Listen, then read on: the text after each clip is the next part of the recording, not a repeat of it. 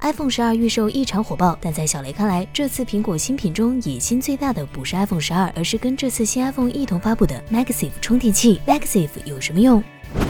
据苹果介绍，MagSafe 的诞生是为了解决无线充电难对齐这一痛点。为了让手机无线充电可以真正的随手一放，各大品牌也做了不少努力。比如苹果的 AirPower 就想通过堆叠大量线圈来提高充电线圈的命中率，小米则是用智能追踪式无线充侦测手机的位置，并把充电线圈移动到手机下方，从而实现充电效率的最大化。但无论是苹果还是小米的方案，最终实现的效果都不尽人意，一个解决不了发热问题，另一个输在体积上。尽管如此，这些产品依然给苹果带来了启发。MagSafe 是怎么实现的？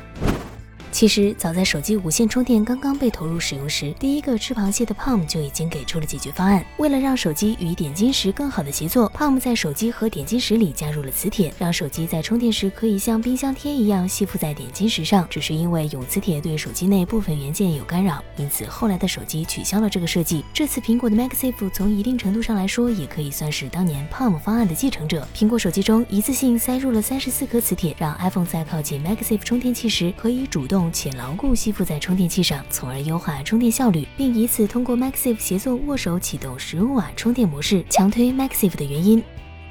即使各大安卓的品牌都实现了高功率无线充电，无线充电的理念仍未被大多数用户认可。而且 iPhone 十二已经在包装中拿掉了充电器，本身要单独买充电器已经够劝退了。为了体验可有可无的新功能，居然还要另外再买一个三百多的无线充电器。不同于可用可不用的 LiDAR 激光雷达，MagSafe 显然更为激进。如果不买 MagSafe 配件，这个线圈就一点用处都没有。但 iPhone 版的 MagSafe 的诞生也有它的道理。首先，苹果可以用 MagSafe 打造出一个全新的 MagSafe 生态，从最早的三十帧到后来的 Lightning，再到现在的 MagSafe，这些接口都起到了构建一个独立的、完全由苹果控制的生态王国的作用。早在三十帧时代，苹果就推出了 MFI 计划，这一计划旨在为 Apple 的、iPhone 与 iPad 提供高质量的、受苹果认可的配件。以大家最熟悉的充电线为例，MFI 充电线采用了苹果的接头，硬件可靠性更有保障，自然也可以用更高功率、更稳定的充电。为了保证 MFI 配件的特殊性，苹果还在数据线里加入了自己的 MFI 芯片。只有当设备与 MFI 芯片握手通过后，两者才会正常工作。按照苹果的设想，MFI 本是一个稳赚不赔的生意，只是 USB-C 的出现打乱了苹果的布局。过去 MFI 认证的设备有很大一部分都是 Lightning 接口的产品，比如读卡器、数据线等。因 Lightning 是苹果的私有接口，苹果可以在自己的设备与外界之间构建一面难以翻越的城墙。但随着 USB-C 接口的功能日益完善，越来越多设备选择采用 USB-C 接口，在大环境的影响下，就连 iPad 也开始改用 USB-C 接接口。MFI 配件。市场遭到了前所未有的寒冬，眼看 USB 四点零就要发布，iPhone 换 USB-C 的呼声也越来越热烈。要是 iPhone 也改用 USB-C，这将对 MFI 市场带来巨大的冲击。此时此刻，一个新的认证体系就显得非常有必要了。有线不行，就发展无线。就这样，曾经被 USB-C 打败了的 MagSafe 站了出来，成为了苹果巩固 MFI 市场的明日之星。对于苹果来说，MagSafe 其实就是下一个 Lightning 接口，它既可以开放给第三方厂商，但是又完全受苹苹果控制。对第三方。品牌来说，推出 MagSafe 产品，一方面可以适配苹果的产品，另一方面也可以获得更安全、更好用的 Qi 无线充电技术，而这技术还可以被运用到支持 Qi 无线充电的其他手机上，可谓是一举三得。MagSafe 是手机无孔化的第一步。